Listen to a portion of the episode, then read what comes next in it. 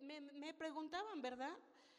Ah, pastora, este, dice, dice Dairi que cuando vamos de, cuando vamos de carretera, ¿cuál es mi, mi palabra? Padre de la gloria. O sea, porque también yo creo que mi, mi, esposo santo, si no hubiera sido pastor, estaría allá con este, el Checo Pérez de veras, o sea, no, no, no, o sea, llega y yo luego, por favor, con cuidado, Padre de la Gloria, por favor, guárdanos, cúbrenos. Y es muy diestro para manejar, es muy hábil y sabe, sabe cómo manejar, pero maneja bonito. Los que ya nos hemos subido y hemos ido con él, sabemos que maneja bonito, ¿verdad? Amén. Entonces, este, eh, eh, tú, siempre tienes unas palabras que, que, con una frase con la que siempre te, mueves en el, en el ámbito espiritual, el Padre de la Gloria. Cuando estamos tranquilos, ¿cuál es mi, frase? Padre Santo. O sea, cuando yo estoy en paz es Padre Santo. O sea, ya, ya Dairi me las tiene bien, bien, este, bien ubicadas.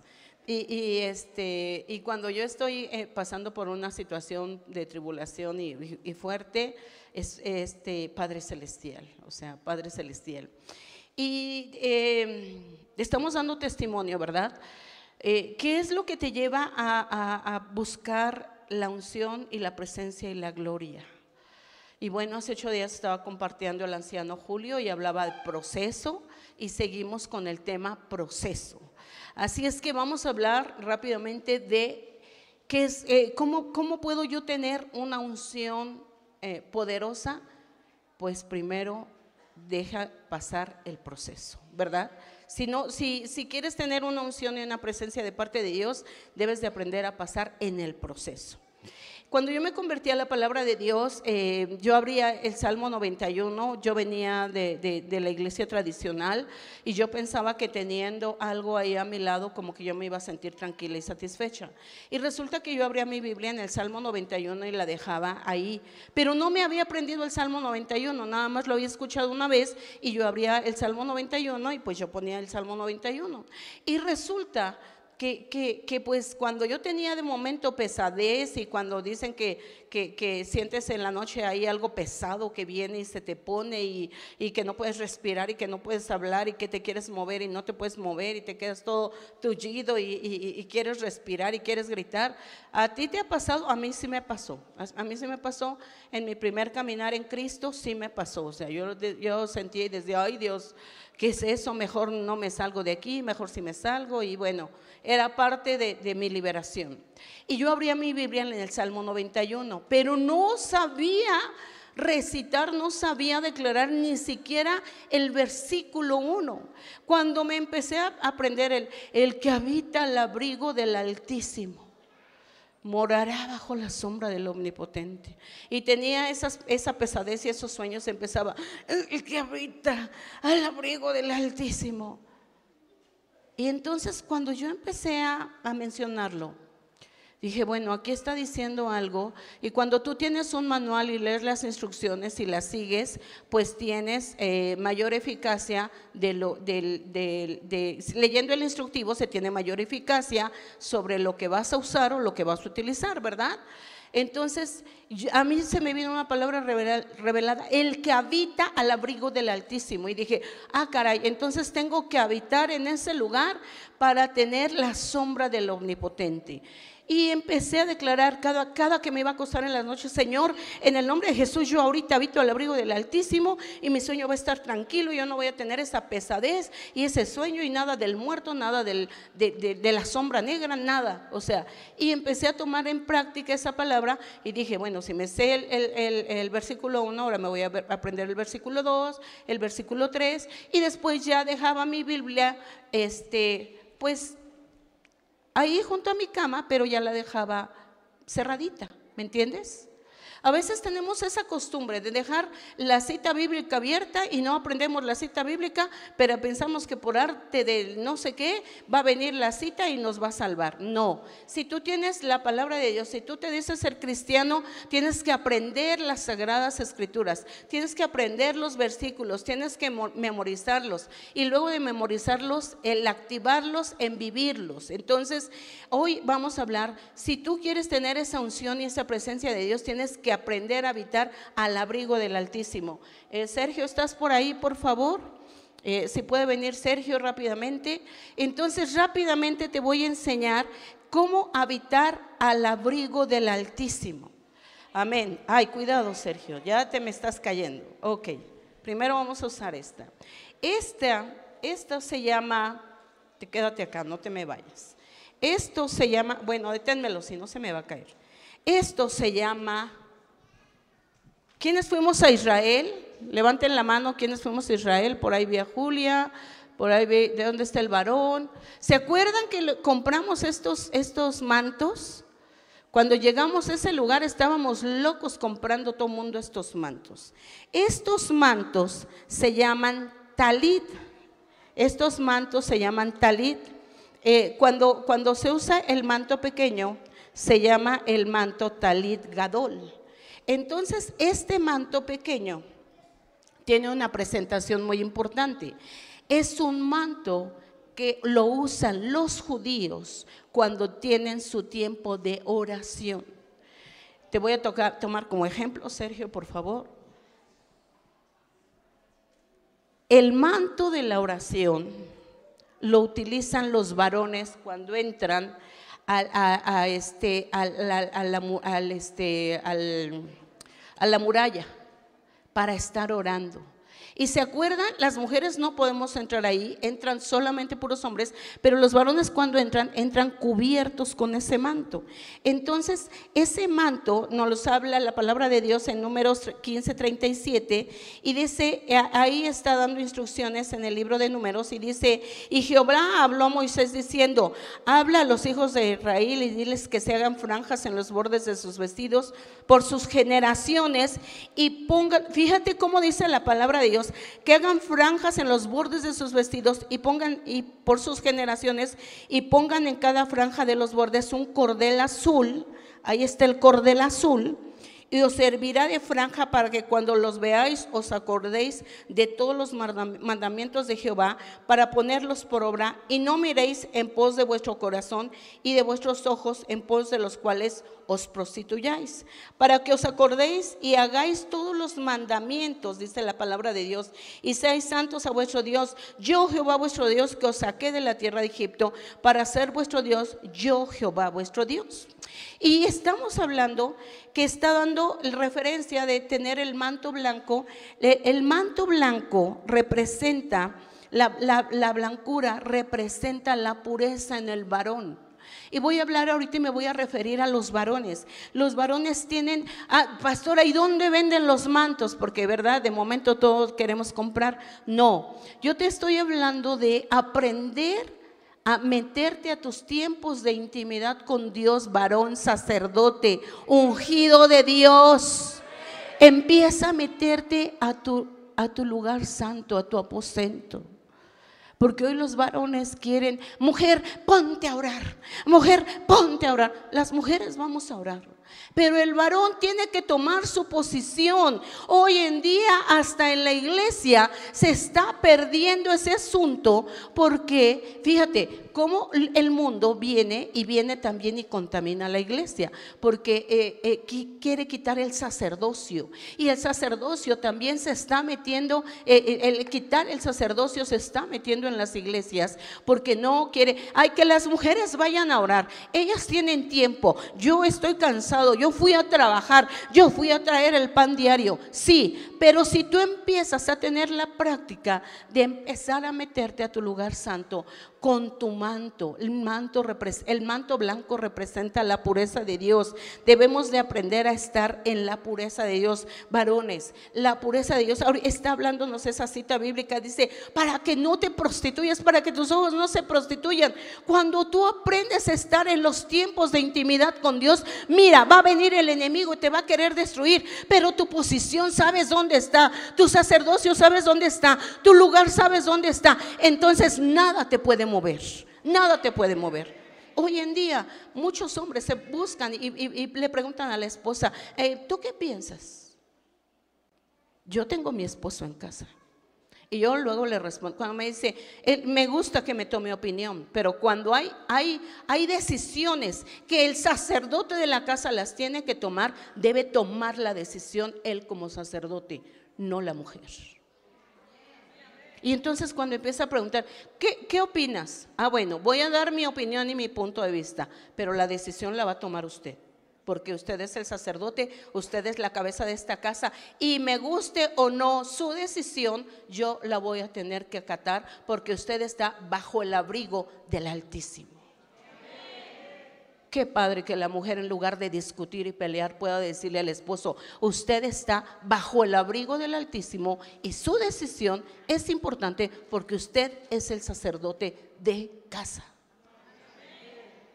Pero es que yo no quiero, pero, pero el sacerdote cuando dice algo se debe de, de, poner por obra, porque el sacerdote cuando entra a este lugar santo, cuando está en esa pureza, está aprendiendo a escuchar la voz de Dios, está en su habitación, está en su lugar santo. Puede haber hombres que, que conozcan de Dios y hagan mil hazañas y mil proezas, pero aún Dios va a llegar un momento que diga, no te conocí.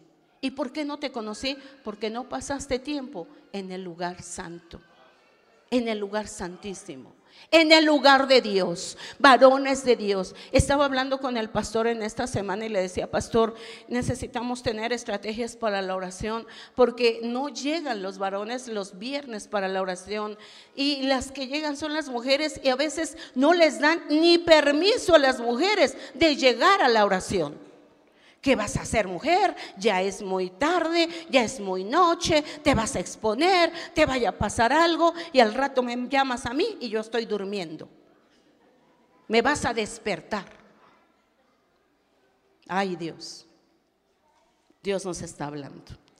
Entonces, eh, eh, nos está hablando que, nosotros tenemos que aprender a, entrar al lugar santo. Está pidiendo el lugar blanco. El azul representa el, blanco representa la santidad, el azul representa la realeza, es el azul del cielo, es el azul del mar, ¿verdad? Entonces, Dios está hablándonos, eh, dice que, eh, el talit tiene cuatro, tiene cuatro, ahí está, aquí tengo mis, mis apuntes porque es muy, muy importante todo lo que está hablando, ¿verdad? El, el talit, dice, el manto debería de tener cuatro hilos, uno, dos, tres y cuatro. Cuatro hilos, ¿sí? Y los cuatro hilos este, representan, fíjate, eh, eh, cuatro hilos representan, doblados a la mitad, nos hacen ocho. Y son ocho hilos. Los cuatro hilos doblados a la mitad representan ocho. Tiene no es, nada más que pensó Dios, ay, voy a hacer esto y porque a mí me place. Tiene un significado especial. Todo esto tiene un significado especial. Entonces tenemos cuatro hilos doblados a la mitad, hacen ocho hilos. Ocho hilos, ocho, el número ocho volteado y puesto al revés es el, el símbolo del infinito. ¿Has visto el símbolo del infinito? No tiene ni ida ni, ni, final, ¿verdad? Entonces, ocho hilos a la mitad representan el número ocho y el ocho volteado es el infinito.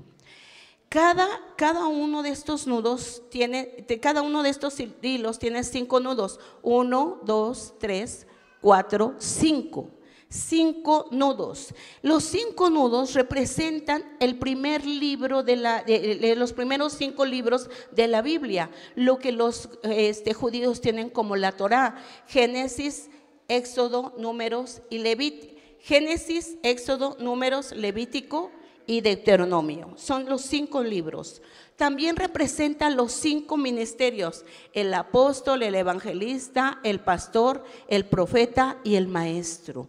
Por eso Dios diseña esto. Cuando te dicen, es que en esa iglesia, eso de maestros, eso de apóstoles, eso... Porque no han ido a las sagradas escrituras, porque no han tenido una revelación de lo que implica llevar la promesa y el manto de lo que Dios habla. Eh, eh, eh, ¿Qué significa también? El número 5 significa la gracia de Dios. Entonces está el, punto de la gracia de Dios. Algunos mantos tienen el dorado. El dorado significa la divinidad de Dios. Y algunos mantos tienen el plateado. Y el plateado representa la redención de Dios. Entonces, todo este manto tiene una representación muy, muy importante.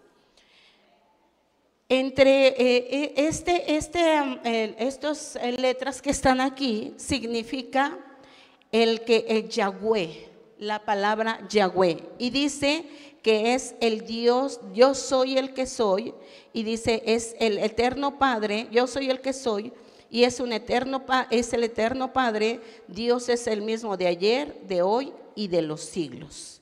Entonces, estamos viendo este, esta simbología y está hablando y está dando instrucciones. A Dios dice esto, yo soy el que soy. El manto tiene una simbología muy especial. Cuando tenemos un manto, quiero un matrimonio rápidamente, rápidamente un matrimonio. Ahí está. Cuando, cuando tenemos, súbanse por favor. Cuando tenemos, cuando los judíos tienen un, este matrimonio y se hace un pacto, entonces este es el, el manto de pacto matrimonial.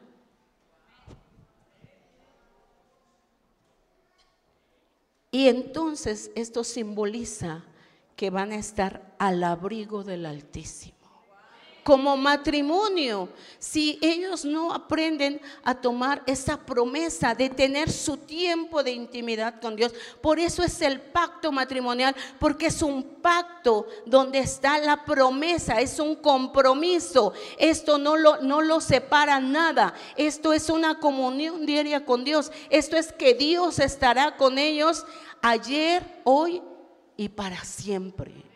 Debemos de aprender que cuando tenemos un pacto matrimonial, no lo tenemos como diciendo, a ver si me resulta el matrimonio, si no, mañana me separo de ti. El tener un pacto en la iglesia, mira, el casarse civilmente, todo el mundo lo hace, se casan y para mañana se descasan. ¿Me entiendes? Hay, hay matrimonios, hay más divorcios que matrimonios porque inmediatamente voy a ver si me resulta. Hoy en día hasta quieren llegar y formar un hogar y casarse, digo, y, tener una familia sin pactarse. Y perdón lo que voy a decir, pero tú quieres la bendición para tu vida y para tu familia sin tener tú un pacto con Dios. Hay hombres que dicen, yo no deseo casarme. Yo estoy bien con ella, ya llevo tiempo con ella. Y ella dice, ya llevo tiempo con él. Creo que el pacto no, es eh, no, no lo necesitamos. Si aún tú ya tienes tiempo que tú hiciste el pacto con tu esposa y ya tienes 20, 30, 40 años, vuelve a renovar tu pacto. ¿Por qué? Porque tu descendencia necesita ver que tú tienes un pacto con Dios en la iglesia y lo tienes con Dios en tu esposa. ¿Me entiendes? Luego dicen, no, pero eso de hagamos pactos con Dios, hagamos pactos con Dios. Si no aprendemos a tener esos pactos con Dios, si no aprendemos como sacerdotes a tener tiempos de intimidad con Dios, luego queremos que Dios nos escuche. Queremos que Dios esté con nosotros. Y entonces ahí es cuando dice Dios, apártate de mí porque yo no te conocí. Pero Señor, en tu nombre yo hice milagros, maravillas. Y apártate de mí, nunca tuve tiempo de intimidad contigo. Nunca tú estuviste conmigo. Qué grandioso y fuerte sería que tuviéramos solamente reuniones con puros varones y todos los varones estuvieran en su tiempo de oración. Las mujeres no contesten, sé su necesidad, pero no contesten ustedes. Manda a tus hijos a que aprendan a tener relación con Dios, a tus hijos varones a que aprendan a tener una relación con Dios, a que aprendan a escuchar la voz de Dios, a que aprendan a tener la paz de Dios, a que aprendan a estar en el momento de, Dios. Mira, aquí hubo hombres revolucionados, hubo hombres que, vieron la promesa de Dios eh, ahí a sus vidas. Entonces, cuando tú entras a la puerta, cuando tú entras al lugar santo, cuando tú entras al lugar santísimo, cuando tú estás en lo secreto con tu Padre, dice la palabra de Dios que cuando tú entras a la puerta y cierras tu puerta y estás en lo secreto con tu Padre, tu Padre que te ha visto en lo secreto te recompensará en... Tu Padre que te ha visto en lo secreto, tu Padre tu Yahweh, tu Yahweh. Tu Yahweh te ha visto en lo secreto y te va a recompensar públicamente y te va a firmar y te va a añadir y te va a bendecir y te va a prosperar y te va a levantar las finanzas y te va a dar buen trabajo y te va a dar buena economía y tu familia va a estar bien y tus hijos van a caminar en la verdad y tus hijos van a estar firmes en el propósito divino de Dios. Aprende a estar en tu lugar santísimo. Aprende. Hoy queremos todo rápido, como hay un, un, microondas, ¿verdad? Un microwave que queremos que, ay, meto las palomitas y ahí salen las palomitas rápido. Entra a tu lugar secreto. La oración no se mete al microondas. La oración se tiene en una comunión tú y Él tú y él. Mira que yo he tomado situaciones a veces porque la mujer es mujer y la mujer es carne y la mujer es contenciosa, dice la palabra de Dios. Y luego yo, no, esto no me parece, esto no aquí esto no allá. Y me volteo y lo veo. Y le digo, ¿y tú? Con una paz que sobrepasa todo entendimiento. Y me dice, si yo tengo tiempo de intimidad contigo, voy a poder tener un tiempo de promesa contigo. Y me voy a poner en común de acuerdo contigo. Y entonces los dos vamos a ser uno. Y los dos vamos a aprender a tomar decisiones sabias. Es tremendo. Mira, ¿qué hace una moabita que se casa y, y se le muere el marido? Y la moabita en lugar de regresarse a su, tierra, era Ruth. En lugar de regresarse a su tierra, ya se murió el marido. Pues ya no tengo nada que ver con mi parentela. Yo ya me voy. Ya, ya, ya esa familia ya terminó para mí. ¿Sabes qué hace Ruth? Le dice a su suegra, donde quieras que tú vayas, tú vayas, yo iré. Tu pueblo será mi pueblo, tu Dios será mi Dios y tan tremenda palabra declarada por su boca que esa mujer se casó con vos. Y esa mujer estaba en su tiempo de aflicción recogiendo trigo para comer ella y su suegra. Y la palabra de Dios nos dice que la vio vos, un hombre importante y un hombre adinerado, acaudalado, un hombre que tenía una promesa y una palabra y tenía un, orden de, herencia muy grande. Ruth hizo una declaración muy importante. Y fíjate, vino a ser la bisabuela de nuestro Salvador.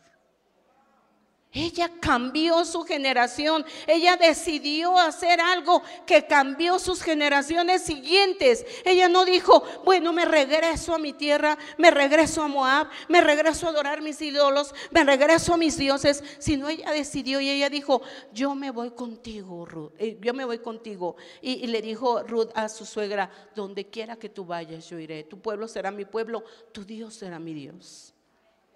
Muchas veces estamos confundidos, no sabemos qué decisiones tomar, no sabemos dónde ir, pero cuando ella toma esa decisión y, vos la cubre con su manto, le dice vos, porque tú decidiste estar con, con Dios, yo decido estar contigo. ¿Me entiendes? Qué cosas tan impactantes. Señoritas, ¿se quieren casar? Aprendan a buscar la promesa y la bendición de Dios. Allá afuera van a encontrar los hombres más guapos del mundo, los hombres más fortachones, los hombres más, más adinerados, pero también los más corruptos que pueda haber. Porque si el hombre no tiene temor de Dios, por mucha economía y por mucho triunfo que tenga, va a terminar lastimándote. Escucha bien. Pero pastor, en la iglesia que voy a encontrar, métete al abrigo del Altísimo. Métete a la sombra del Omnipotente y créeme que vas a encontrar tu voz. Créeme que vas a encontrar tu voz. Pastora, ¿y si lo traigo para que se convierta? Pues tú ya pasaste proceso, vuélvelo a pasar con él. Fácil, fácil, fácil. o sea, son respuestas sabias a preguntas necias. Porque a veces quieres tú solucionar todo lo de Dios y quieres tú acomodar todo y no le quieres preguntar a Dios nada. Y es tremendo todo eso, es tremendo. Entonces, mira, yo, sé, ellos están aquí tapados y él está aquí tapado y yo estoy, yo no estoy tapada, pero siento una presencia y siento el, el fuego de Dios. Yo decía ahorita, Señor, muéstranos qué es lo que tú necesitas. Cuando tú entras a ese lugar santo, cuando tú entras a ese lugar santísimo, es muy importante pasar tiempos en la oración. Y bueno, te voy a llevar al punto de un hombre muy importante. Si quieren tomar asiento ahorita, vayan, tomen asiento, lleven los mantos y ahorita vuelvo a pedirlos que vengan ustedes con los mantos. Eh, vamos a abrir, eh, vamos a, ver nuestra Biblia en el libro de eh, Reyes, Segunda de Reyes, capítulo 2. Es importantísimo lo que Dios está hablando, ¿verdad? Dice, ahí en el capítulo 2, aconteció que cuando quiso Jehová, cuando quiso Jehová alzar a Elías en un torbellino al cielo, Elías venía con Eliseo en Gilgal y dijo Elías a Eliseo, quédate aquí ahora aquí porque Jehová me ha enviado a Betel. El primer punto que vamos a ver para poder entrar en tiempos de intimidad con Dios es un claro ejemplo que Elías tiene que subir a, estar a la presencia de Dios, pero deja su sucesor, deja su Eliseo. Y Eliseo aquí está al pendiente de él. Entonces Elías está, eh, Elías está tomando ya decisiones. En esta primera, Elías no se está yendo ya a la presencia. Elías dice, alzar a Elías, eh, que, Jehová quiso alzar a Elías en un torbellino al cielo. Y Elías venía con el deseo de Gilgal. Gilgal es el primer punto que vamos a estar viendo. Gilgal es la primera, el, primer punto importante donde Dios te quiere llevar si tú quieres empezar a vivir tu proceso. Si tú no aprendes a pasar por tu Gilgal, tu lugar de proceso, tú a veces quieres que sea todo grande. Es que yo ya quiero llegar a la iglesia y es que yo quiero, eh, yo tengo talentos, yo tengo dones y no me los toman en cuenta y no, si no pasas el proceso, mira, yo tengo 37 años como cristiana. 37 años. Y sabes que el proceso que pasé al principio no fue, no fue nada fácil, nada fácil, pero me pegué a mi Elías, me pegué a mi Elías, me pegué a mi pastor. Y, mi pastor en ese tiempo eh, nos llevó por un proceso muy especial. Y me pegué a mi Elías cuando Elías en ese tiempo, eh, el Elías que yo tenía en la iglesia, decía que el hombre tenía que predicar y que la mujer estuviera escuchando la palabra. Pero yo fui perseverante y hoy estoy predicando la palabra. Porque hubo un Elías que creyó en la mujer. A veces tú quieres pasar procesos rápidos. El proceso siempre te va a llevar a tener un mentor, a tener un líder de discípulos. Si no aprendes a tener ese líder de discípulos, pastora, pero si usted supiera ese líder de discípulos, cómo me maltrata, no cómo me trata, cómo me maltrata. Es tu proceso. ¿Qué más quisiéramos tener? ¿Sabes que, que, que Elías Era tremendo como profeta. Elías era tremendo, tremendo, pero se le pegó Eliseo. Eliseo estuvo ahí pegado con él. Eliseo quiso estar con él y Eliseo quiso aprender de él. Muchas veces queremos pasar procesos sin ver a los que ya lo han pasado. No, es que lo que él está haciendo yo no lo voy a hacer. Ah, lo vas a hacer. Y vas a aprender y lo vas a pasar el doble. No es fácil. Cuando te dicen proceso, no es fácil. Hoy en día queremos todo rápido. Eh, yo escuchaba, estaba en una reunión de pastoras y decía una pastora, es que para estos tiempos ya Cristo se acerca. Y, sí, le digo, ¿qué tenemos ahorita? Pastores cayendo en adulterio y fornicación porque los subieron rápido porque vieron talento, pero no tuvieron la madurez porque no pasaron tiempos de intimidad con Dios. Y lamentablemente en estos tiempos tenemos hombres y mujeres que predican la palabra, pero han caído en pecado y se llevan al pueblo entre las patas. Porque la gente dice, no, yo tenía ese pastor y yo creía en él, pero ese pastor no había pasado el proceso y la madurez. Hay que pasar proceso y madurez. Ay, pero es que aquí en esta iglesia no promueven rápido a la gente maduren. Maduren. Fácil. El pastor le estaba diciendo apenas a Jordán, tienes que ir a tu retiro de líderes. Papá. O sea, mi hijo ya tiene maestría y doctorado en retiros de líderes de casas de paz. Lo pasó en Miami, lo pasó en, en, Villahermosa, lo pasó, bueno, no sé en todos los lugares que lo ha pasado. Y el pastor le dijo, ¿qué crees? Tienes que ir a tu, a tu retiro. Papá, ¿por qué? Porque necesita proceso. Podría ser mi hijo, yo ya lo tendría como segundo pastor, ¿no? Es mi hijo, lo promuevo, lo mando ahí al borde, ya si se cae, pues ya que se cure. Fui yo a esa carrera con él. Yo decía, este, ¿qué tiene? O sea, ¿cómo va a correr tanto? El Señor me recordó, no te hagas la loca, porque cuando la criatura tenía seis meses, tu esposo y tú lo inscribieron en una carrera de gateo. Y eh, sí, Señor. Y quedó en segundo lugar, ya me acordé. Me acordé. Y eso porque se distrajo con un juguetito del otro niño si no hubiera ganado el primer lugar. Pero ¿me entiendes? O sea, proceso te lleva a la unción. No va a haber unción si no pasas proceso.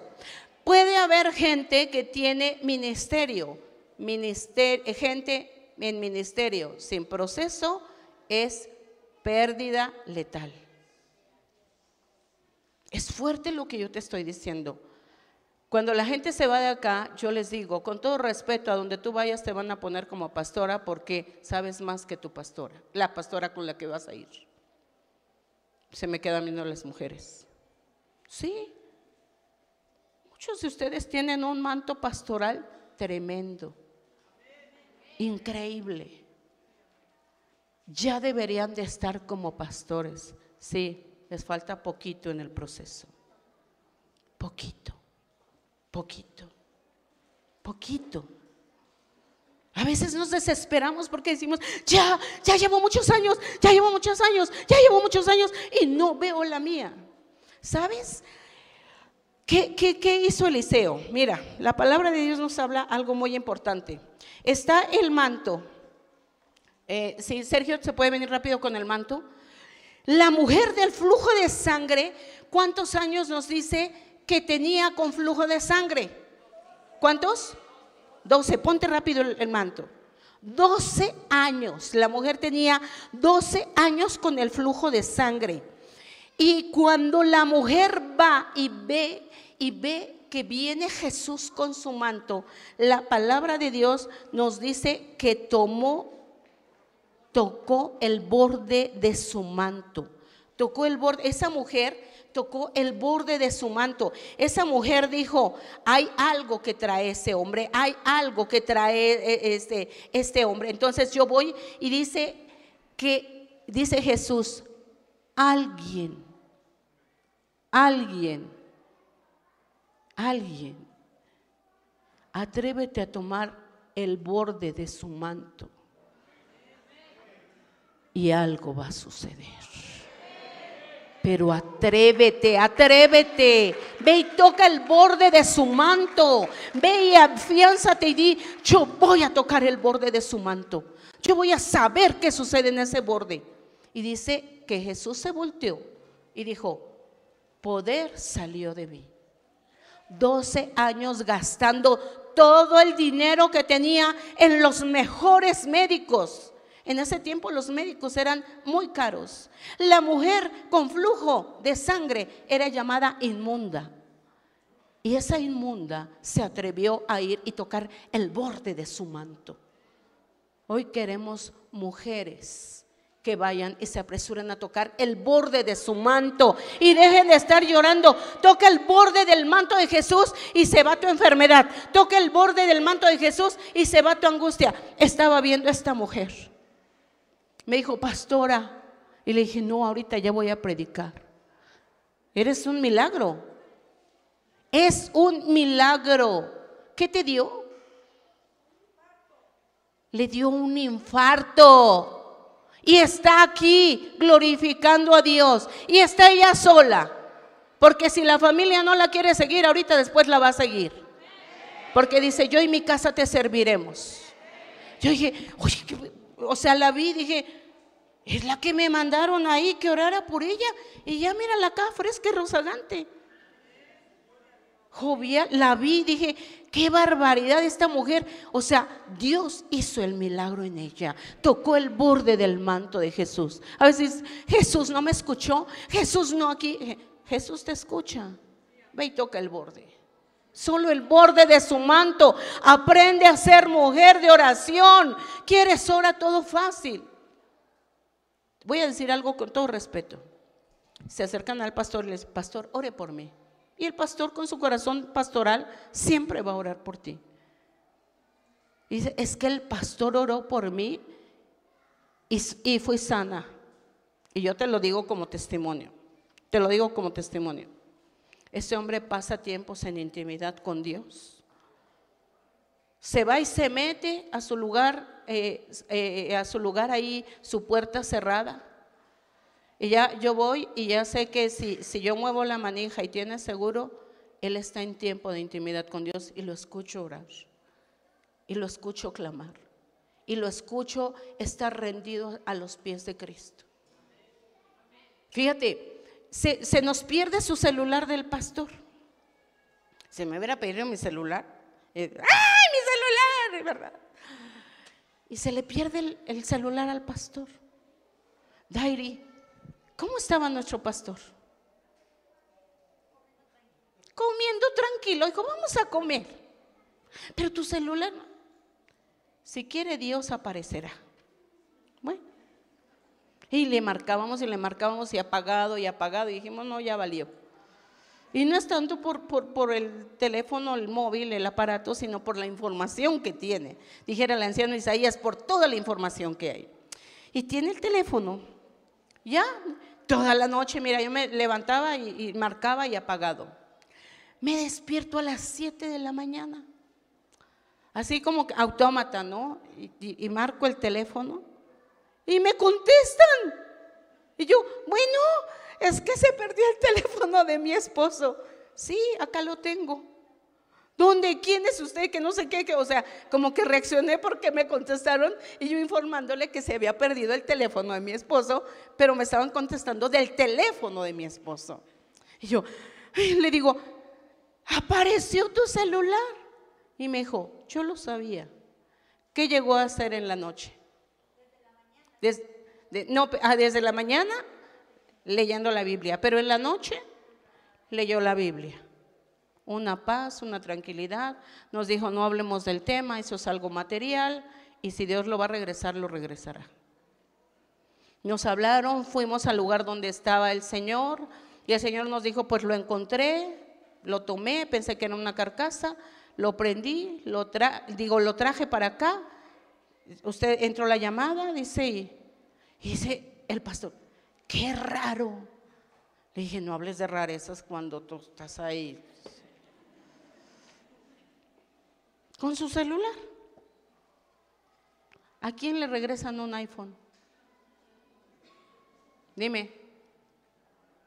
¿A quién? Y entonces dijo, dijo su nuera Dairi, híjole, pastor, no, ya me voy a juntar más con usted porque ya vi.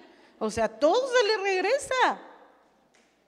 Aprendamos a estar aún en las cosas pequeñas y esenciales bajo el manto, bajo el abrigo del Altísimo.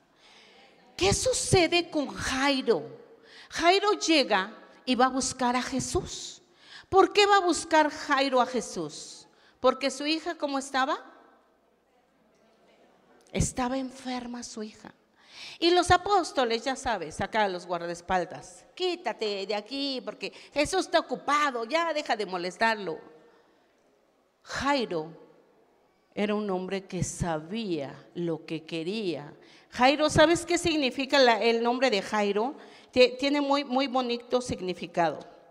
Ahí aquí entre tanto apunte que tengo, de momento se me. No, no, si te dijera todos los apuntes, todo, todo el, este, el apunte que tomé, Jairo significa Jehová me iluminará. Y los, los, discípulos decían, no molestes a Jesús, ya sabemos que tu hija está enferma, ya quítate, hazte a un lado. Y Jairo peleó por su promesa. Era su hija, era su descendencia, era su, su, bendición, era su promesa. Y Jairo se quedó ahí parado y Jairo dijo, yo me quedo aquí y no me voy hasta que Jesús vaya conmigo. Y Jesús se volteó, ¿qué tienes? Jesús le dijo, Jairo, mi hija está enferma. Llegó Jesús, sacó a todos los incrédulos que nada más ahí estaban. No, pues será esto, será lo otro, será aquí. Y ponle aquí, y ponle allá, y acuéstala así, y volteala. Y dice la palabra de Dios, sacó a todos los incrédulos. Y le dijo, Talita Kumi, levántate, levántate, levántate, Talita Kumi, Talita Kumi, levántate levántate. 12 años tenía su hija. 12 años la mujer con el flujo de sangre. No son casualidades. Dios nunca se mueve en casualidades. Dios se mueve en milagros y promesas. 12 años donde la niña se levantó, o sea, tenía, o sea estaba envuelta en el manto, le dijo, levántate, levanta tu generación, levanta tus siguientes generaciones. Hoy sabemos, la niña a los 12 años ya tiene su periodo menstrual, la niña a los 12, 12 años ya, ya está preparada y tiene que pasar su proceso para llegar a después encontrarse con su prometido. ¿Me entiendes? Su proceso. Pero a los 12 años, a los niños allá, eh, este, a las niñas, eh, eh, en Israel es a los 13 años, a los niños les ponen, les leen el Torah y les hacen su, ¿cómo se llama la fiesta? Su, su bar mitzvah. No los llevan al bar, les hacen su bar mitzvah. No los llevan con las prostitutas, los llevan y los consagran a Dios. Hoy tú dices, ay, voy a hacer a mi chamaco ya hombrecito, lo voy a llevar con una prostituta. Digo, hay muchos allá afuera que así piensan. Acá no, ¿verdad? Acá todos están bajo el abrigo del Altísimo. Los hombres orando, clamando, intercediendo, porque yo declaro esa palabra de ahora en adelante y los hombres vendrán a clamar, a orar, a buscar su presencia. Amén. Entonces estamos viendo, eh, eh, Dios está hablando ahí, es Marcos 5:22 donde Dios está, eh, donde está la palabra de Dios de la hija de Jairo. Y estamos viendo ahí que, le dice, Talita Kumi, levántate, levanta tus generaciones. Tu hija a los 12 años ya tiene que ser una niña que debe de tener un tiempo de devocional, un tiempo de intimidad con Dios. Si tiene tiempo para celular, si tiene tiempo para, para estar haciendo tareas y trigonometrías y no sé qué tanta cosa, también debe tener un tiempo de intimidad con Dios. Cómprale su Biblia y cuando quiera algo, pues dile, ¿ya pasaste tu tiempo de intimidad con Dios? ¿Ya Dios habló a tu vida? ¿Ya Dios te...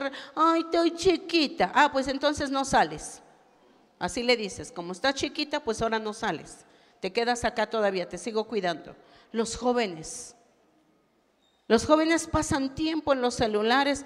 Si los jóvenes tuviéramos el reto, ya que están con los retos, de pasar un tiempo con Dios y decirles, todo lo que ocupes de tiempo con, tus este, redes sociales, lo vas a ocupar en, lectura de la palabra, vamos a, a tener un grupo de resistencia resistentes. Amén. Es que tengo mucha tarea, no importa. Yo les decía a mis hijos, me vale, me vale. Vas a la iglesia y haces la tarea en la madrugada, pero no te quedas un domingo sin ir a la iglesia.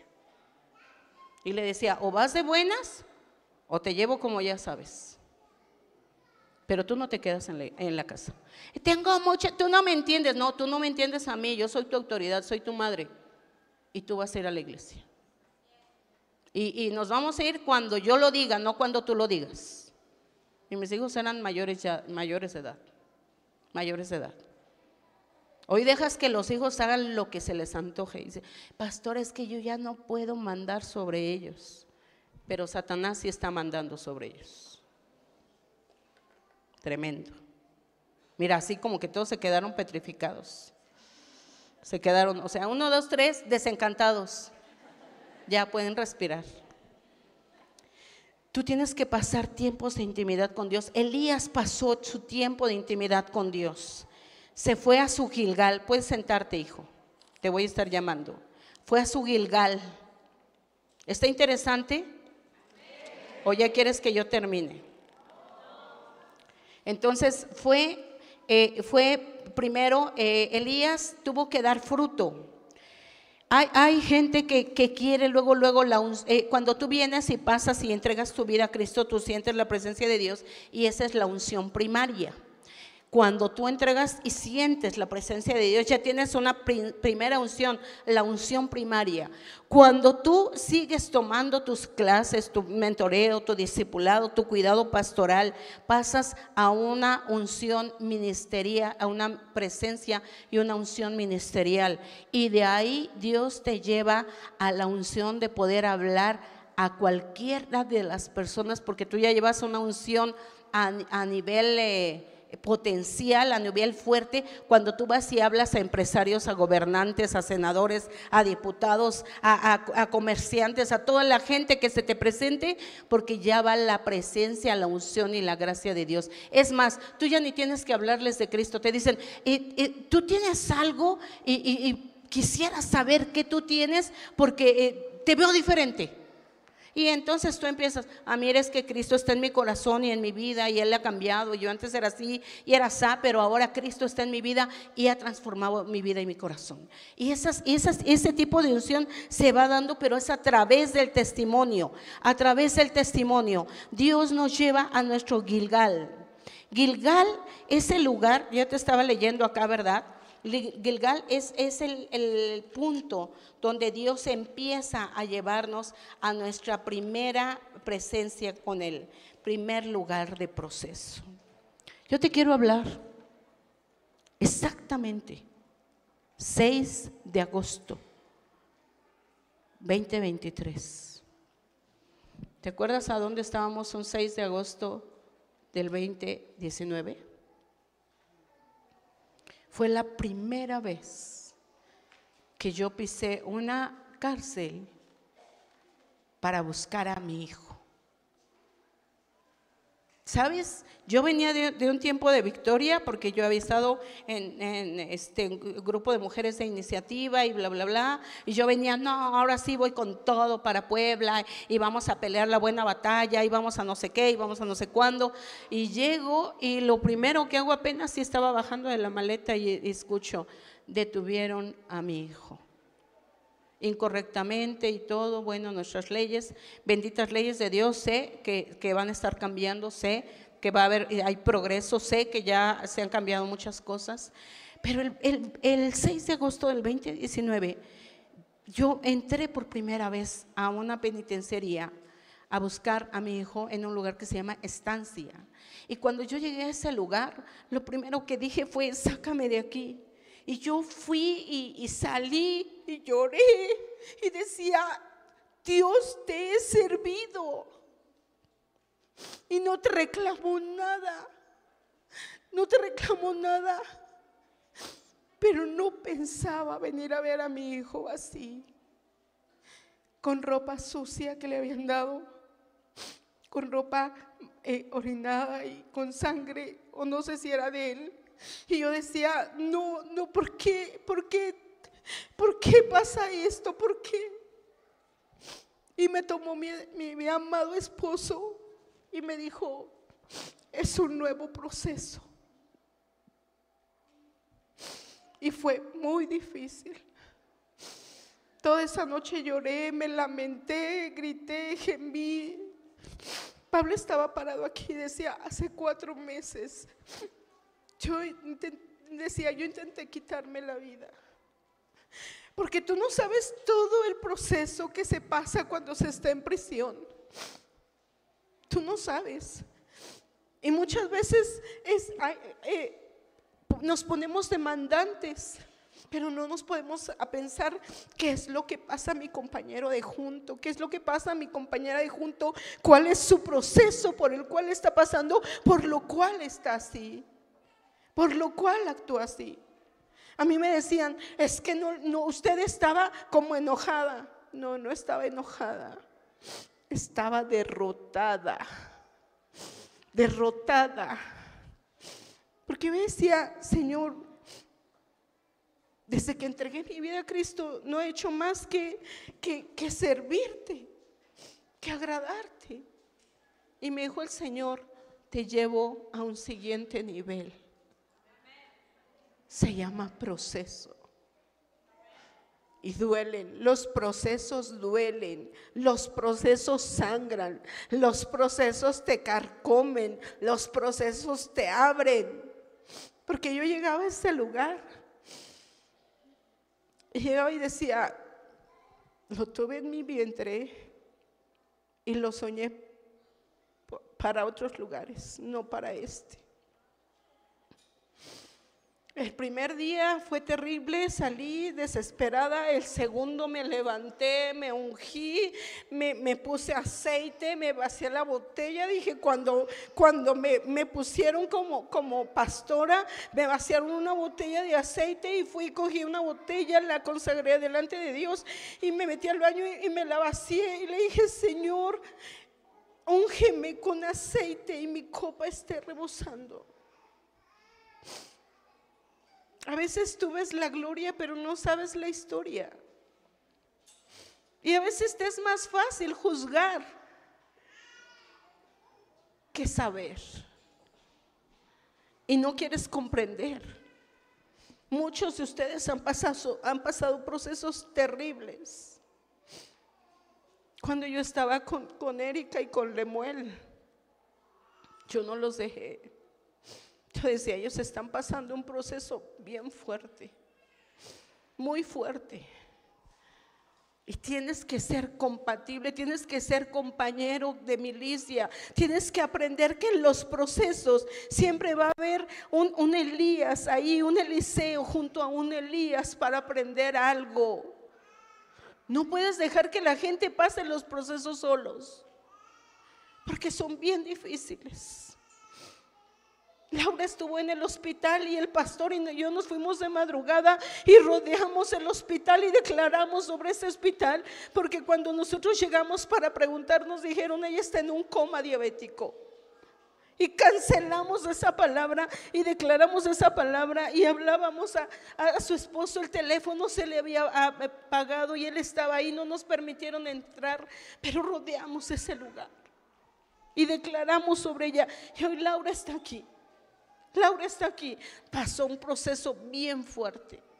cada uno de nosotros ha pasado. Si yo me pusiera a, ver la historia de cada uno de ustedes, les dijera, ustedes han pasado un proceso bien fuerte y están a punto de ver la promesa y la victoria y la gloria de Dios. Cuando, cuando algo le pasa a los hijos, decimos que me pase a mí, pero no a ellos que me pase a mí, pero que no pase con ellos. Es bien difícil pasar los procesos, pero los procesos te dan victoria y te dan gloria. Los procesos te hacen crecer. Los procesos te hacen llegar a tu Gilgal, decir, Señor, llévame en este remolino porque ya siento que no puedo. Yo siento que ya no puedo, yo siento, yo le decía, Señor, llévame en este remolino. Y hoy exactamente, ¿sabes? Yo había dicho, yo no, no, no soy capaz de predicar, no puedo, me invitaban y me invitaban, yo decía, no puedo, no puedo, no puedo. El pastor me decía, vas a predicar y me volteaba y le decía, no puedo predicar, no puedo predicar. Cuando yo llegué al, día 7 a, ese lugar, yo iba toda con, aceite, yo iba declarando la palabra y yo iba hablando a mi hijo y yo le decía a mi hijo, te, te, vamos a sacar de este lugar, ten paciencia. Él tuvo casi que pasar un proceso de nueve meses en ese lugar.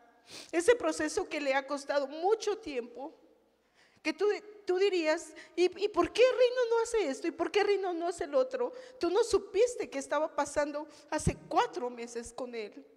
A veces nos volvemos como, como inflexibles y como, como intolerantes y como, como demandamos y no sabemos los procesos que están pasando. No sabemos lo que la gente está viviendo. Pero eso se llama proceso. Ese proceso que pasó hace cuatro meses le dio una victoria de recorrer 270 kilómetros. Y no dejar a la gente. Yo decía, sé por qué lo quiere correr. Sé. Porque quiere correr todo el tiempo que estuvo ahí detenido todo el tiempo que estuvo ahí en ese lugar, lo quiso correr y correr y lo veíamos. Hubo un momento que, que, no lo encontrábamos, me manda un mensaje y me dice, mamá, ya no puedo, eran las 4 de la mañana y me dice, mamá, me siento muy cansado. Había recorrido 78 kilómetros y me escribe y me dice, ya no puedo, mami, ya no, ya, hasta aquí quedé. Y levanto al pastor y le digo, que tu hijo dice que ya no puede y se levanta y nos vamos en la camioneta a buscarlo y, y no sabíamos ni, ni el punto de, de, donde tenían que firmar, no sabíamos el punto de corte, no sabíamos por dónde salían, no, no, no teníamos idea. Y, y, el pastor corría de aquí para allá en las carreteras y le dije, a ver, párate, escucha a Dios y lo que Dios dicta en tu corazón. Se para Estamos en un tiempo porque no sabíamos ni por dónde iba a salir. Y dijimos, Señor, muéstranos la vereda y muéstranos el camino. Se para el pastor, se mete por una carretera que nada que ver, nada que ver, o sea, nada. Buscábamos lugares así más, más escabrosos y se mete por esa carretera y de momento vamos viendo. Es Pablo Jordán y se acerca en la carretera y le dice, vamos, reino, vamos. Tienes que correr, tienes que alcanzar la meta, tienes que llegar, tienes que, dar el extra. Vamos, empieza a correr. Me voy a adelantar para ver dónde está la siguiente pista y vamos, te espero allá. No te puedo subir, no me puedo acercar a ti, no te puedo dar nada de abastecimiento porque si no, tu carrera se anularía. En un momento yo dije, ¿le aventamos agua o algo? Y me dijo, no, él tiene que llegar al centro de abastecimiento. Eran las 7 de la mañana, le faltaban unos kilómetros más y él llegó 7.45 a su lugar de corte. Y todavía bajó su papá, dejó la camioneta y me dijo, voy a alcanzarlo. Y fue como 5 kilómetros para correr con él. Y ahí venía cuando lo vi corriendo, cuando lo vi corriendo junto a su padre.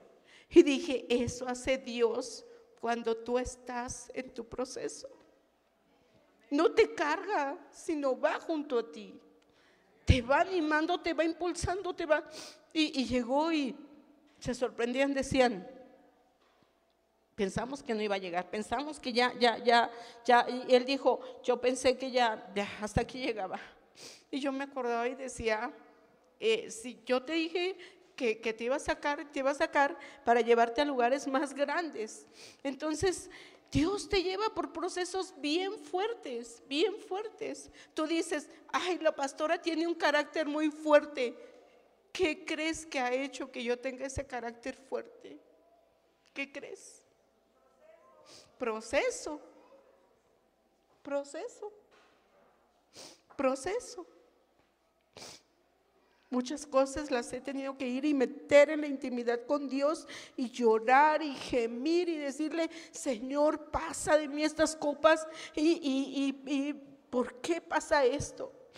Y sabes, estaba platicando con unas amigas pastoras y me decía una pastora, eh, hay testimonios de un lugar donde tú fuiste a predicar y me mandaron los testimonios y yo decía, caray, o sea, Tú a veces no sabes ni lo que tienes que hacer, pero Dios te lleva por esos procesos para que más gente que está pasando su proceso pueda entender la voluntad de Dios. Y es algo muy especial y muy grande, es algo que te levanta. Dios, Dios te pasa por procesos especiales, te pasa por tu Gilgal. Y dice, y dijo Elías a Eliseo, ahí en el capítulo 2, y dijo Elías a Eliseo, quédate ahora aquí porque Jehová me ha enviado a Betel, es otro lugar. De tu Gilgal, Dios te lleva a tu Betel, a tu lugar de encuentro con Dios. Ahí dice que juro que no te dejaré.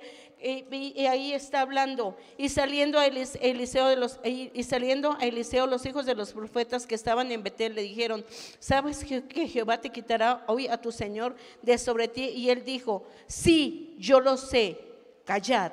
Y Elías se volvió a decir, Eliseo, quédate aquí ahora porque Jehová me ha enviado a Jericó. Y ese es el otro proceso que te lleva el Señor a Jericó. Cuando, cuando te lleva a Jericó el Señor, eh, eh, eh, Jericó es el lugar donde Dios te da la victoria, donde Dios te pasa por ese tiempo. Jericó es el lugar donde, donde estuvo Israel. Su mayor arma de, de, de Eliseo fue la obediencia. Eliseo fue obediente en ese proceso. Pasó por su Gilgal, pasó por su Betel y llega a su Jericó. El Jericó es el lugar de victoria, es el lugar donde Dios te impulsa, donde Dios te levanta, donde Dios te dice, aquí está, dice, y se acercaron a Eliseo los hijos de los profetas que estaban en Jericó y le dijeron, ¿sabes que Jehová te quitará hoy a tu Señor de sobre ti? Y él respondió, sí lo sé, callad. O sea, ya lo había llevado por Gilgal, lo llevó por Betel y lo llevó por Jericó y los profetas que estaban ahí le decían, sabes que son tus tiempos que tú estás pasando con, tu profeta Elías, pero que ya va a ser quitado. Y decía Eliseo, sí, callad. Yo sigo aprendiendo, sigo aprendiendo, sigo aprendiendo el lugar de obediencia. Ahí en Jericó fue donde se dio la orden de que se rodearan los muros siete veces. Es un lugar donde la gente estaba cansada. Podría haber dicho la gente, pero qué, qué, incongruencia. Dar siete vueltas. ¿No sería mejor tener armas y tumbar la puerta y entrar? Y Dios les dijo, den siete vueltas. Jericó, obediencia resistencia. Vueltas y vueltas y vueltas y vueltas. Siete. Tocan las trompetas. ¿Qué sucede? ¿Qué sucedió? Cayeron los muros. O sea, se cayeron literal. Porque empezaron a dar un grupo de gente siete vueltas Tú dices aún a la fecha y en una lógica, ¿cómo se cayeron los muros? Fue un principio, obediencia. Aprende la obediencia. Pero es que no me gusta. Aprende la obediencia. Apréndela. Es un arma increíble para tener una unción poderosa. La obediencia. Voy aquí, no vayas. Es que yo que no vayas. Pero es que yo quiero hacer, no vayas. Pastora, pero es que yo tengo palabra, cállate. Pastor, pero que, siéntate. No me toman en cuenta, no ven mi ministerio, no ven mi, no, mija, no, mijo, le falta proceso. En el proceso se halla la madurez. Sabes, yo, yo lo he hablado y lo digo, cuando, cuando a mí me toman en cuenta para dar clase para niños, yo me preparé, preparé mi clase, preparé muy bonito todo y ya subo y doy la, estoy dando la clase y había comprado material y sube el pastor y dice, socorro, ¿qué hace aquí? ¿Quién la mandó llamar? Bájese. Recogí mis cosas, Ahorita, niños, va a venir otra maestra y les va a dar clase, no se preocupen, todo está bien. Este, vamos a bajar, ¿ok? Después nos vemos.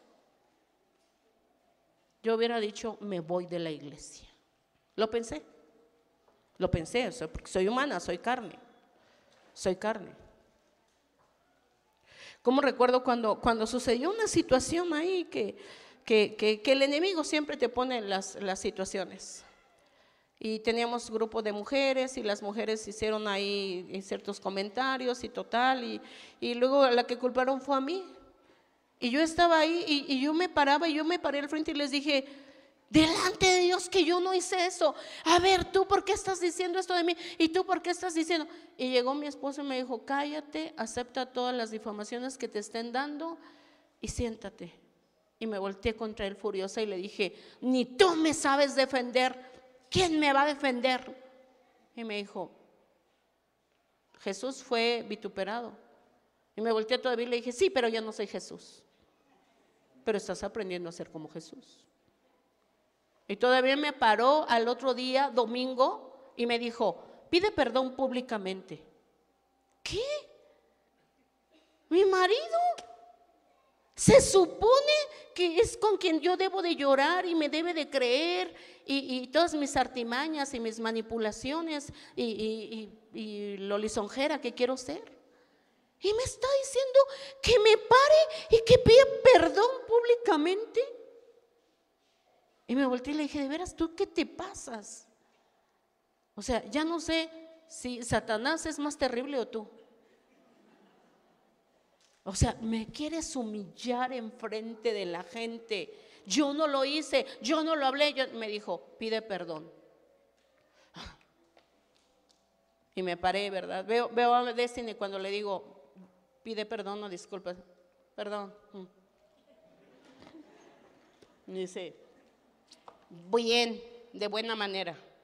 ¿Qué? Ya pedí perdón, ¿no? Ya. Pide perdón. Empecé a llorar y empecé a decir, es que no, ¿por qué me estás haciendo esto? ¿Por qué me estás humillando? Porque y le empecé a decir. Y me dijo, pide perdón. Pero cuando yo le dije, ¿por qué me estás humillando? El que el que me estaba redarguyendo era Jesús. Y me levanté y le dije, Dios sabe lo que yo hablé y lo que no hablé, pero les pido perdón. Mira, me fui. Llegué y le dije, ya no quiero ir a la iglesia. Y me dijo, bueno, es tu decisión. La mía es si es ir a la iglesia. Y se paró el siguiente domingo y se arregló y le dije, te dije que no voy a la iglesia. Respeto tu decisión. Y los niños tampoco van a ir a la iglesia. No, los niños sí van a ir a la iglesia. La que se queda eres tú. Es tu decisión, no la de los niños. A ver cómo le hace, a ver que los cuide. Pues a ver. Pues se los llevó a los chamacos. ¿Quién sabe cómo le hizo? Para variar no llegó hasta las nueve o diez de la noche. Yo llorando y enojada. Oye, no te preocupaste, no comí, no. Tú te quisiste quedar. Tú tomaste tu decisión, afronta tus consecuencias. Al siguiente domingo, te dije que no voy a ir a la iglesia. Sí, ya me lo dijiste desde hace 15 días. Se paró, se arregló, no voy a ir. Pues le habló a la pared. Se arregló, llevó a los niños. Me dijo, arréglame a los niños. Ya te dije que no van a ir. Lo fue y los arregló él. Y se los llevó. Ay, Chihuahua, tengo hambre y no tengo ni dinero. Y ahora. Y siempre se los lleva a comer y a pasear. Y yo estoy acá. Bueno, de mañosa llegué cuando terminó el servicio. Porque así somos de manipuladoras las mujeres. Sí, digo, yo, yo lo hablo por mujer, o sea, porque lo somos. Y ya me vio, me siéntate, come. Al siguiente domingo se paró y ¿No me vas a decir si voy, si, va, si voy a ir a la iglesia? Me dijiste que no quieres ir. Pues ahí quédate. No, ya cambié de opinión. Se volteó y me dijo, ay mujeres, bien me dijo mi papá, que solamente las ame, no las quiera comprender. y me arreglé. Ah, pero sí, eso sí te digo, voy a estar hasta atrás y no voy a hablar con nadie. A la iglesia se va a ver a Dios, no se va a hacer vida social. Ay, chihuahuas.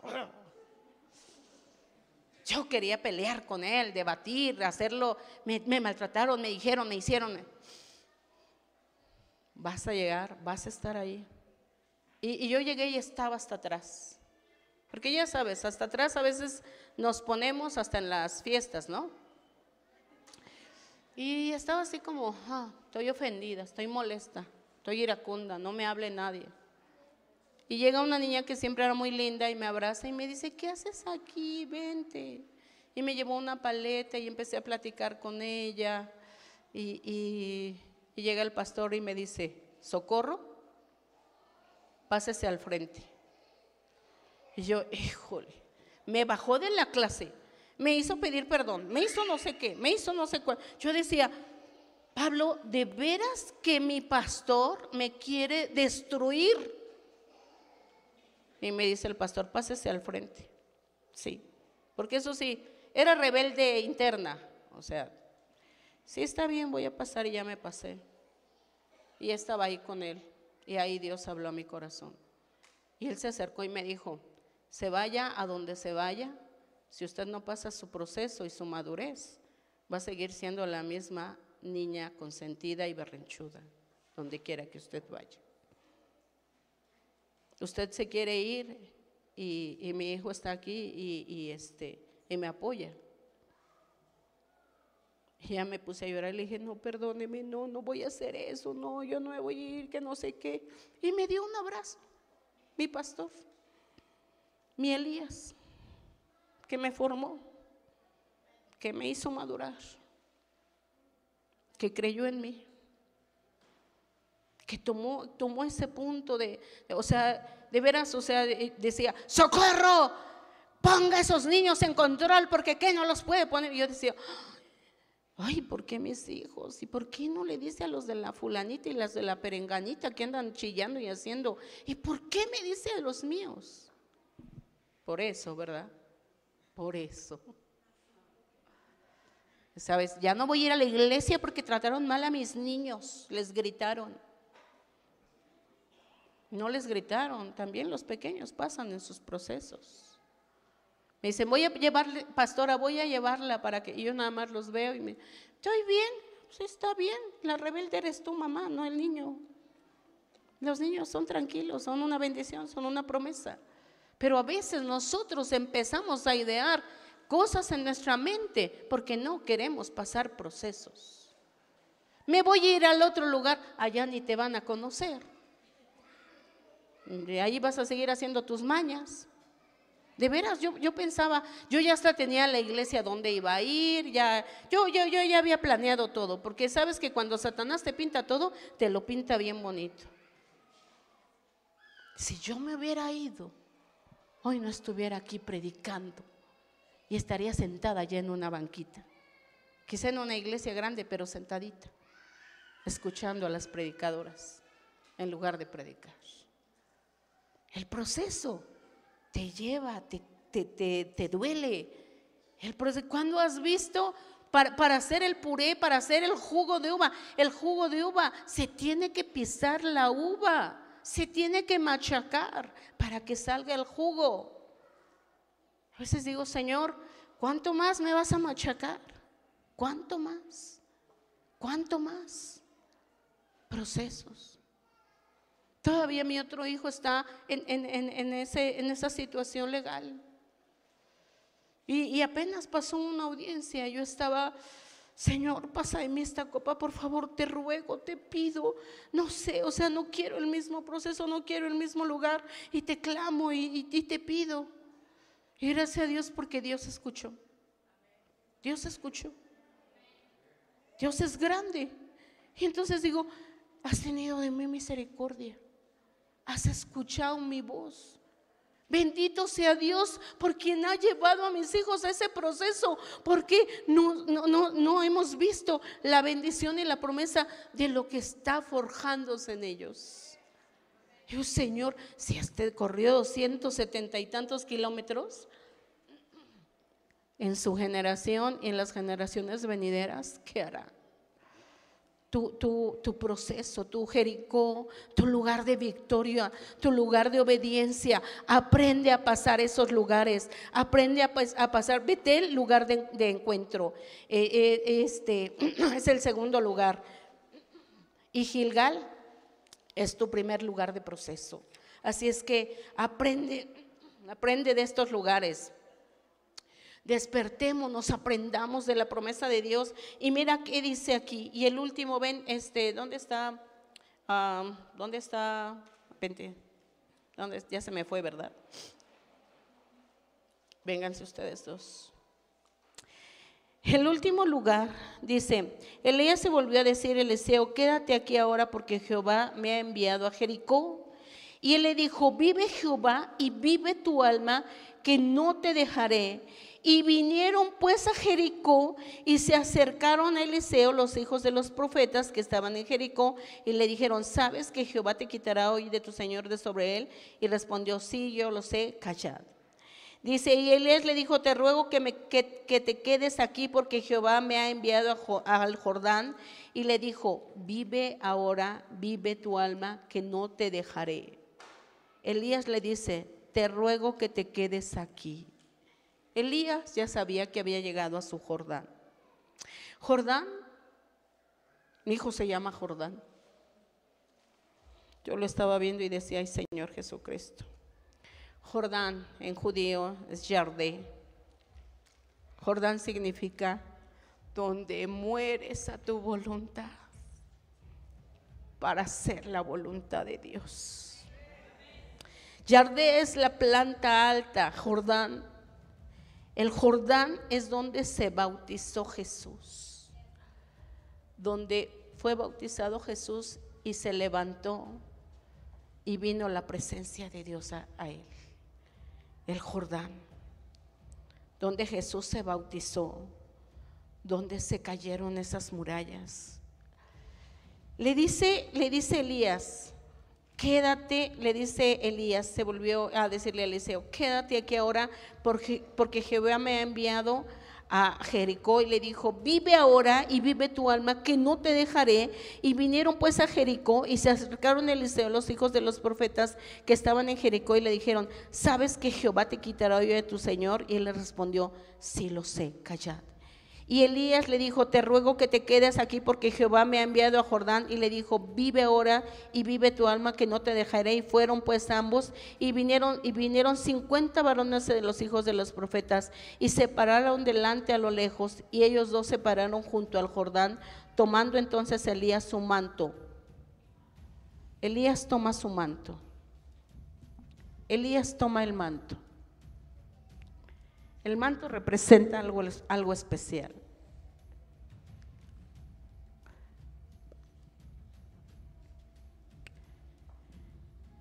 Elías toma el manto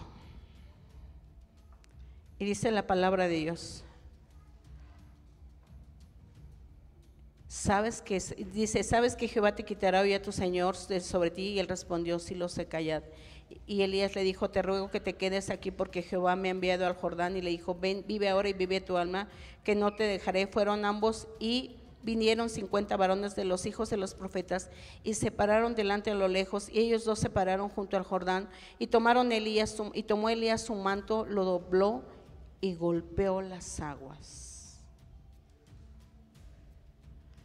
¿Pueden doblar los mantos?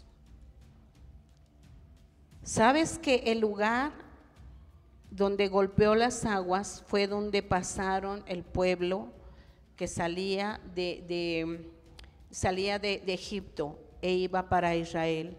ahí fue que golpearon las aguas, dice, y dobló su manto y golpeó las aguas, las cuales se apartaron una del otro, o sea, golpeó las aguas y pasaron ambos por el seco, y cuando habían pasado Elías dijo Eliseo, pide, pide lo que quieras que haga por ti, aunque yo sea quitado de ti, y dijo Eliseo, te ruego, te ruego, te ruego que una doble porción de tu espíritu sea sobre mi alma. Y él le dijo, cosa difícil has pedido.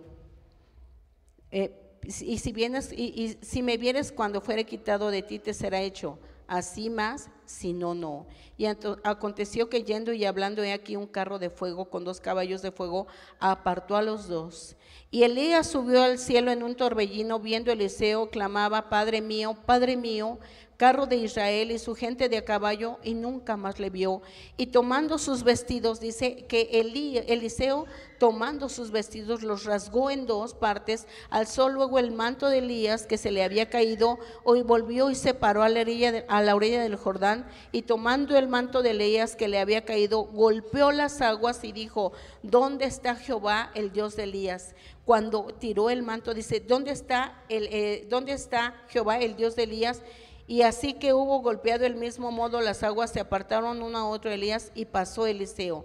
Viendo los hijos de los profetas que echaban en Jericó, al lado, el, al lado del, al otro lado, dijeron, el espíritu de Elías reposó sobre Eliseo y vinieron a recibirle y se postraron delante de él y dijeron, he aquí hoy tus siervos, cincuenta varones fuertes, vayan ahora y busquen a tu Señor, quizá lo ha levantado el espíritu de Jehová y lo ha hecho en algún momento en algún valle y les dijo, no enviéis más. Ellos se inoportunaron hasta que, hasta que fueron avergonzados y dijo, enviad. Entonces ellos enviaron 50 hombres, los cuales buscaron tres días, mas no lo hallaron. Y cuando volvieron a Eliseo, que se, eh, cuando volvieron a Eliseo, que se había quedado en Jericó, y les dijo, yo os dije que no fueran. Cuando Eliseo está eh, cuando Elías está yendo a la presencia, cuando ya Dios le está llamando, tira el manto, tira el manto. Y hay varones fuertes y esforzados y valientes. En tu proceso tienes que aprender a ver cuando está el manto ahí puesto y venir y tomarlo.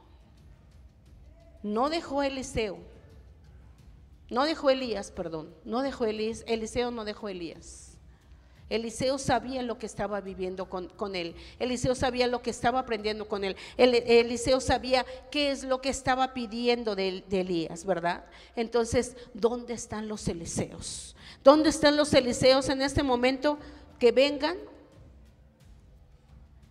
y vean estos mantos y los vengan a levantar. ¿Dónde están los Eliseos? ¿Dónde están? ¿Dónde están los Eliseos? ¿Dónde están? ¿Dónde están? ¿Dónde están?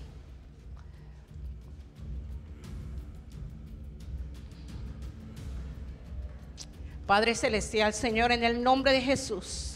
Te pedimos, Señor, que así como Eliseo, Padre eterno, empezó a hacer esos milagros, esas maravillas, esos prodigios, así como Eliseo, Señor Jesucristo, fue capaz de tomar esa presencia de Elías, Padre eterno, en el nombre de Jesús, pidió doble porción. Tu palabra dice que, que Eliseo hizo 32 milagros y Elías solo 12. Padre, en el nombre de Jesús.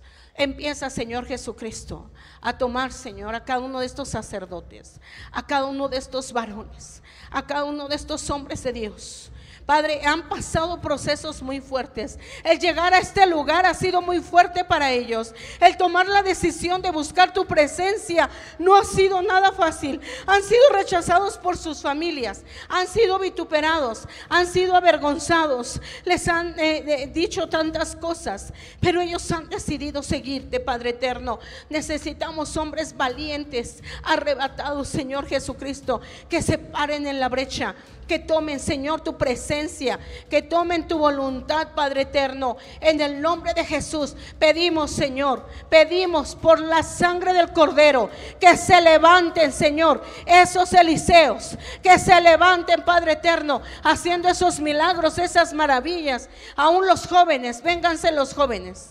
Vénganse los jóvenes porque aún los jóvenes en estos tiempos no saben ni para dónde estar. Si tú en tu, en tu originalidad eres hombre, varón, sacerdote, toma tu identidad como hombre. Toma tu identidad.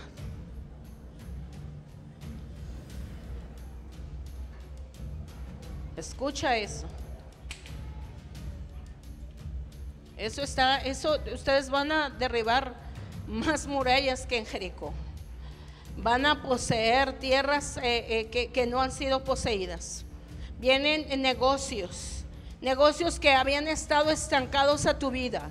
Vienen a abrirse negocios, vienen finanzas, vienen empleos bien pagados, vienen empleos bien justificados, vienen empleos que Dios te, empieza a dar y empleos donde Dios te empieza a levantar a otro nivel, a otro nivel. En el nombre de Jesús te pedimos, Padre Celestial, viene Señor este ejército de varones. Viene este ejército de varones, Padre, levantándose, Padre, en la brecha, Padre, declaramos tu palabra. Declaramos tu palabra, Padre Santo. Declaramos tu palabra. Ve nada más este ejército de varones.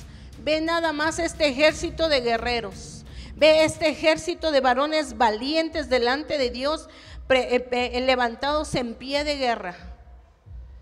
El pastor está tomando nuevos territorios y los está tomando para las siguientes generaciones. Los está tomando para los, los nuevos territorios. Para los nuevos territorios. Si los levitas se pueden subir, por favor. Padre Celestial, Señor, en el nombre de Jesús, tu presencia, tu unción y tu gloria.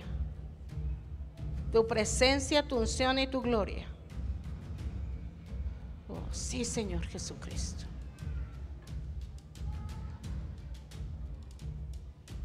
Tu presencia, tu unción y tu gloria.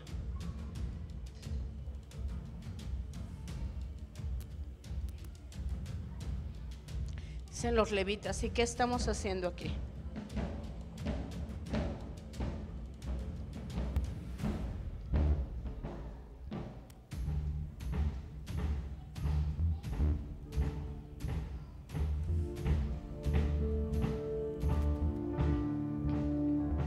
Fluyan.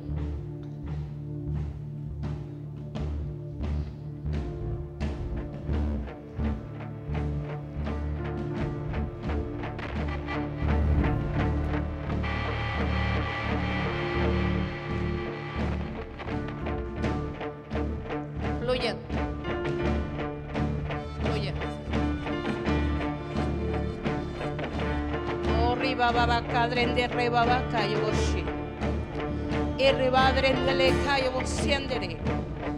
Ori cadrende le ba candere re boko yo bosi. Mujeres, júntense todas. Júntense todas las mujeres. Ori ba cadrende le kayo bosi. Con sus hijos, con sus hijas. Júntense atrás de los varones. Errebakale dere koyo boshi. Edre banderere kayo bosiendere. Erre badrendele kanderere bakayo boshi. Orre kadrendele kandere bo. Orre kale banderere kayo boshi. Enviamos palabra para Nesa. En el nombre de Jesús. Declaramos la palabra.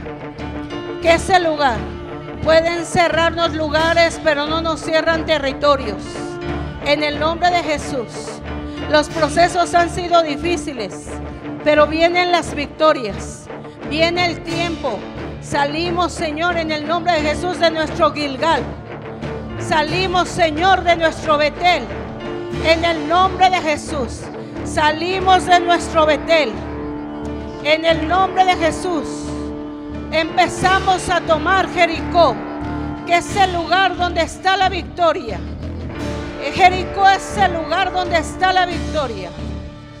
Esta iglesia pasa a un siguiente nivel. Pasa a un siguiente nivel. Pasa a un siguiente nivel. Estos hombres se levantan en un sacerdocio, en una autoridad, en un fuego y en una presencia, en un fuego, en un fuego que consume. Padre eterno, lo que ellos empiecen a tocar, lo que ellos empiecen a pisar, donde ellos empiecen a, a poseer esos lugares Empieza a verse tu promesa. Empieza a verse tu bendición. En el nombre de Jesús. Empezamos a declarar. Declaro palabras sobre los empresarios de este lugar. Pongan atención. Los empresarios de este lugar empiezan a tener conexiones con Francia, con Suiza, Japón, China, Corea, India. Van a esos niveles, empieza Dios a prosperarlos, porque en la prosperidad viene el adquirir nuevos territorios para el pueblo de Dios.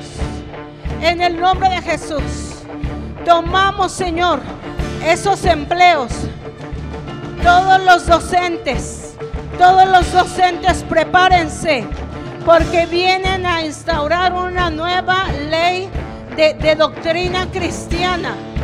Todos los profesores, todos los, eh, maestros, todos los que tienen que ver con enseñanza y instrucción, empieza a, venir una nueva doctrina de parte de Dios.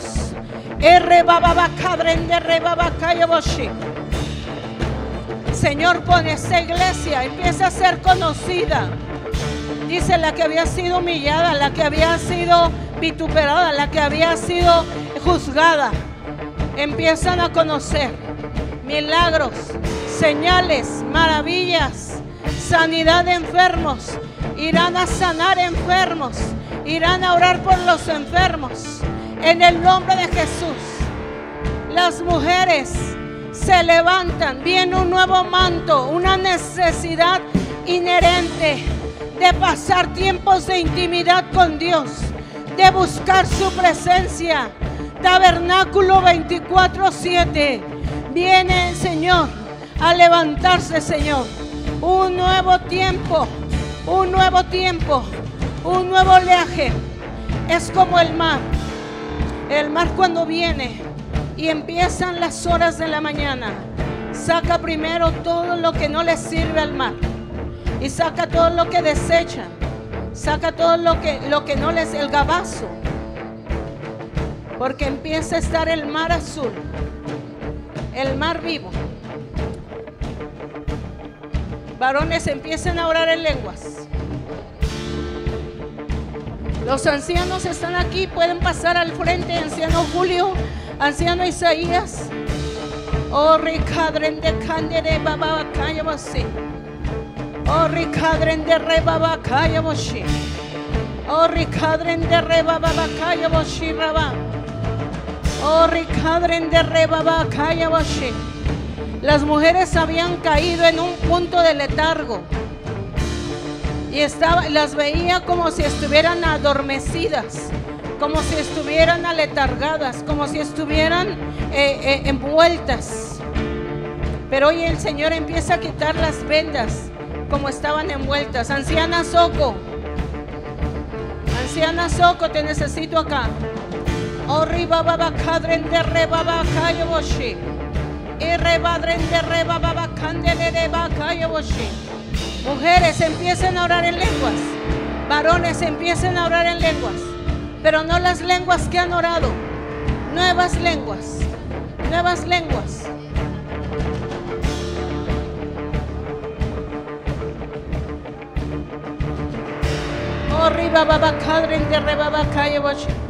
Levitas empiecen a adorar. Empiecen a orar en lengua. Oh,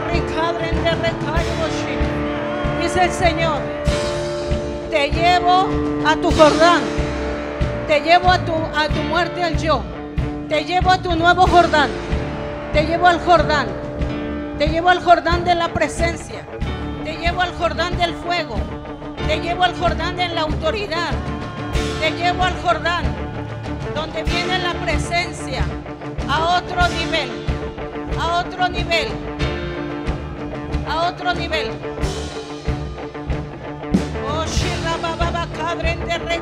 Shiraba. Los varones. Oh, a las mujeres. Oh. Vamos, mujeres. ¿Dónde están esas guerreras?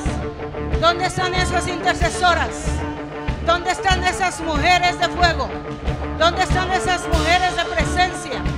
Esas mujeres que no se detienen, que no se intimidan, que nada las detiene, que nada las aparta de la voluntad de Dios.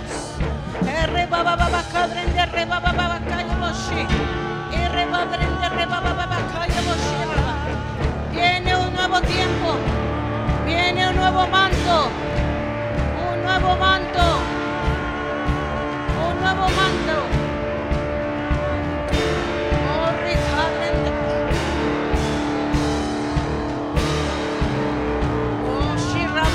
kadren a rekayo